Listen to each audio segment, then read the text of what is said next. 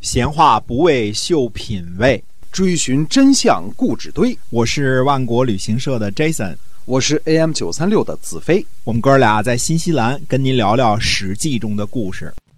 各位亲爱的听友们，大家好！欢迎您呢又收听我们的节目啊，《史记》中的故事。我们的节目呢已经播出很久了，然后呢也一直得到大家的支持，感谢您。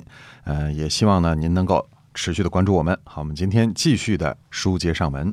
嗯，齐国唐公的老婆是东国衍的姐姐，嗯，东国衍呢是崔杼的家臣，唐公呢就是唐毅的大夫啊。那么唐公死，东国衍呢给呃崔杼呢驾车前去吊唁，嗯，崔杼呢见这个寡妇啊，嗯唐江啊，这个美丽，嗯嗯唐江不止甜蜜还美丽美啊，啊，嗯又甜又美是吧？哎，对，他这是唐毅的姜氏的意思啊，唐姜啊。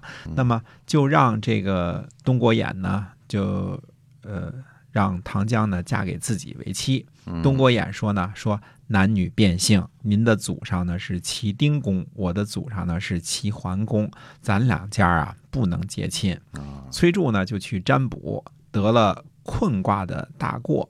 太史们都说呢，说这是少女配中男，吉祥。嗯崔杼呢就拿着这个卦呢去问陈文子。陈文子说呢，说夫从风，风允期，不能取。啊、而且呢，这一卦的爻辞说的是什么呢？说困于时，聚于吉里，入于其宫，不见其妻，凶。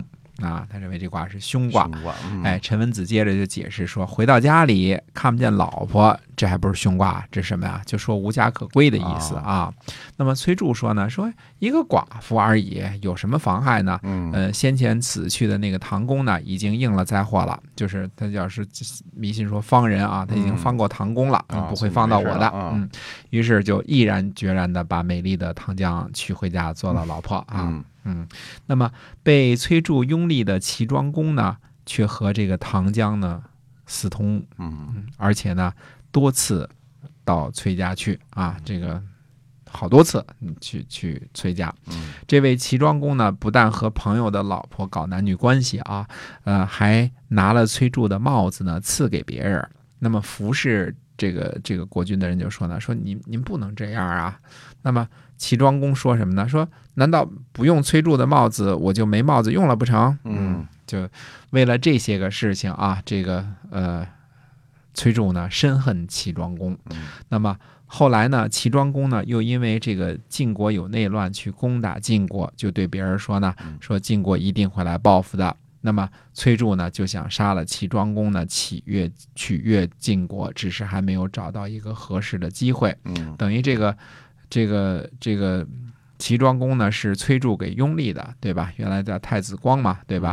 嗯呃，实际上现在呢，这个崔杼的想法呢已经完全不一样了。对，齐庄公呢鞭打侍从贾贾举，后来呢，呃，鞭打完了之后呢，又亲近他，重用他。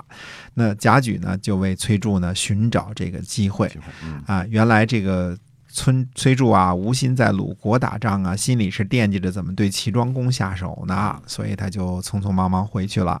公元前五百四十八年的夏天五月份呢，因为居于之战呢，齐国允许这个举国讲和的缘故啊，举离比公呢就来齐国朝见啊哎，这个来朝见一下啊。十六日呢，在北郭，就是宴请举离比公，在城北啊，嗯这个大开宴宴宴宴请这个举离比公举离比公哎啊。那么崔杼呢就称病嗯不上朝不上班儿，嗯。十七日呢，齐庄公呢就果然就来问候崔杼啊，顺便儿追逐人家老婆嘛，对吧？嗯那么，呃，这个他问他看病是假啊，实际上是惦着人家这个这个糖浆是真的啊，嗯哎，那么就在后边追。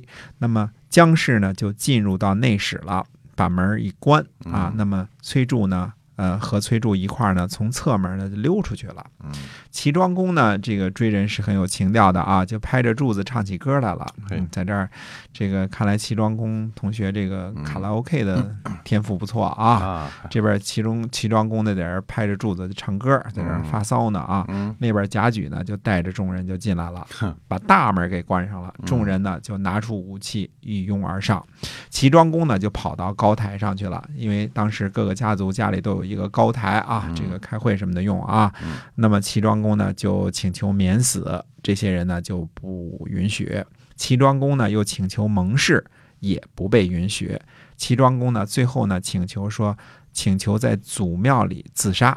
啊，这样呢也不被允许。嗯大家说什么呢？说国君的大臣崔杼啊生病了，不能上朝，因为住的离国君的这个宫殿很近，所以让我们严防监盗，没有听到其他的命令，嗯就假装不认识他哎，啊。就是不知道你是谁，哎嗯，齐庄公呢就爬上墙头呢，准备逃跑，后边射箭，一箭呢射中齐庄公的大腿，齐庄公呢从墙上掉了下来，众人上前就把齐庄公给杀了。啊，那么齐庄公的八位宠臣啊，都被呃崔杼给杀了。嗯那么呃，杀了这八位之后呢，还有谁呢？还有一个叫祝陀父。祝陀父呢，本来是去高唐祭祀去了。那么，呃，那边有齐国的一个别庙嘛，祭祀回来后呢，复命，呃，还没来得及脱下祭祀的服装，就被崔杼给杀了嗯。那么，申蒯呢是转管理渔业的官员，嗯他退下来之后呢，就对他的家宰说呢，说你保护好我的妻子儿女，我快要死了。他的家宰说呢，说我免祸了，嗯跟您的意思呢这是相反的。结果呢和申蒯呢一起被杀嗯，崔杼呢又杀了守护平阴的这个官吏啊，叫叫总灭。那么，呃。总灭呢是应该是也是齐庄公的手下啊，齐庄公的宠臣。那么崔杼呢，不但杀了齐庄公，辣手杀了这个十一位大臣啊，嗯这是现在算起来已经十一位了，十一位，呃，啊可见其怨毒之深啊哎。这个什么叫呃叫杀父夺妻之恨啊？嗯这个这个太这狠是这是太狠了啊！恨死嗯哎，这个晏婴呢，听说这个动乱之后呢，他却自己呢来到了崔杼的家的大门之外。嗯晏子呢站立在这个崔杼家的大门之外呢，他手下人就说说：“您这是要为国君寻死吗？”嗯，晏婴回答说：“说这又不是我一个人的国君，我干嘛寻死啊？”嗯那个人又问他说：“那您是要逃跑吗？”晏婴说：“难道我有罪过吗？我为什么要逃跑呢？”那个人又说呢：“说那回去吗？”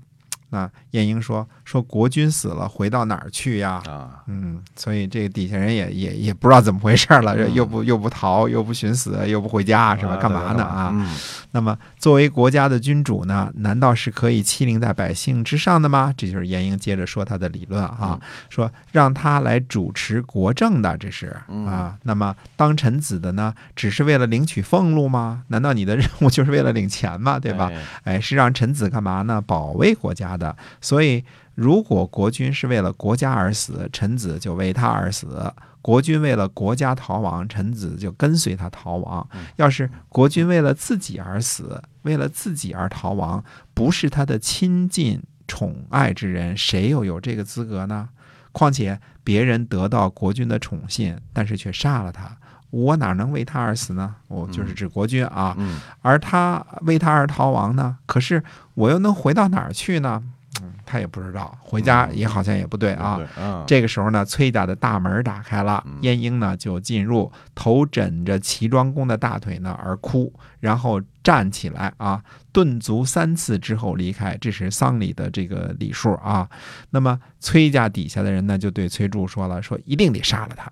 嗯，崔杼说呢，他是民心仰望的人，放过他呢可以得到民心。嗯那么齐庄公的另外的亲信呢，卢普轨逃跑去了晋国，王和逃跑去了莒国。那么，呃，突然之间来临的这个弑君事件呢，到底会怎么收场呢？